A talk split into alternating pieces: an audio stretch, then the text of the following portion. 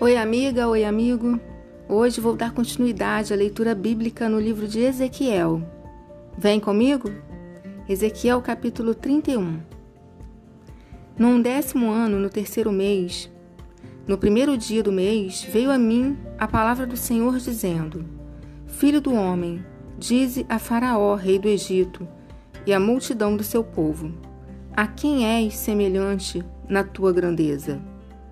Eis que a Síria era um cedro do Líbano, de lindos ramos, de sombrosa folhagem, de grande estatura, cujo topo estava entre os ramos espessos. As águas o fizeram crescer, as fontes das profundezas da terra o exalçaram e fizeram correr as torrentes no lugar em que estava plantado, enviando ribeiros para todas as árvores do campo. Por isso se elevou a sua estatura sobre todas as árvores do campo, e se multiplicaram os seus ramos e se alongaram as suas varas, por causa das muitas águas durante o seu crescimento. Todas as aves do céu se aninhavam nos seus ramos, todos os animais do campo giravam debaixo da sua fronde, e todos os grandes povos se assentavam à sua sombra. Assim, era ele formoso na sua grandeza. E na extensão dos seus ramos, porque a sua raiz estava junto às muitas águas. Os cedros no jardim de Deus não lhe, não lhe eram rivais, os ciprestes não igualavam seus ramos, e os plátanos não tinham renovos como os seus. Nenhuma árvore no jardim de Deus se assemelhava a ela na sua formosura. Formoso o fiz com a multidão dos seus ramos.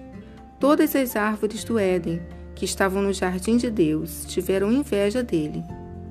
Portanto, assim diz o Senhor Deus: Como sobremaneira se elevou e se levantou o seu topo no meio dos espessos ramos, e o seu coração se exalçou na sua altura, eu entregarei nas mãos da mais poderosa das nações, que lhe dará o tratamento segundo merece a sua perversidade.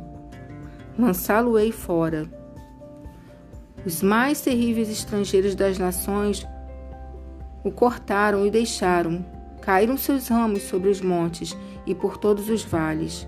Os seus renovos foram quebrados por todas as correntes da terra. Todos os povos da terra se retiraram da sua sombra e o deixaram.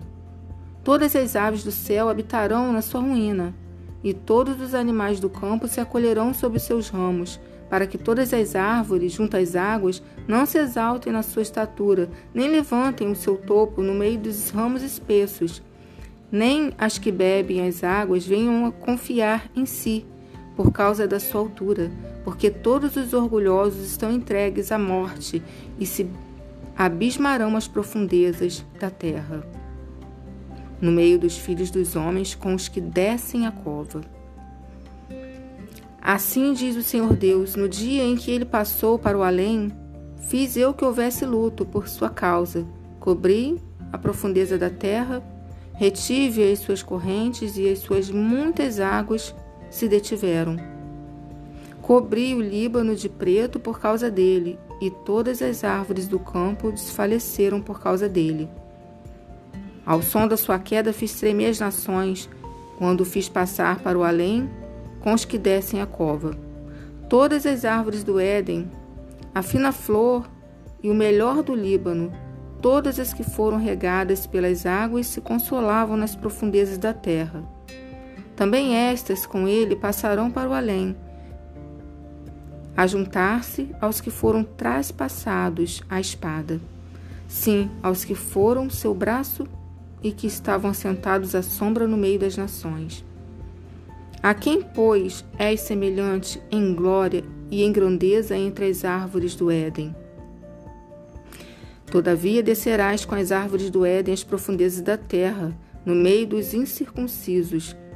Jazerás com os que foram traspassados a espada. Este é Faraó e toda a sua pompa, diz o Senhor Deus.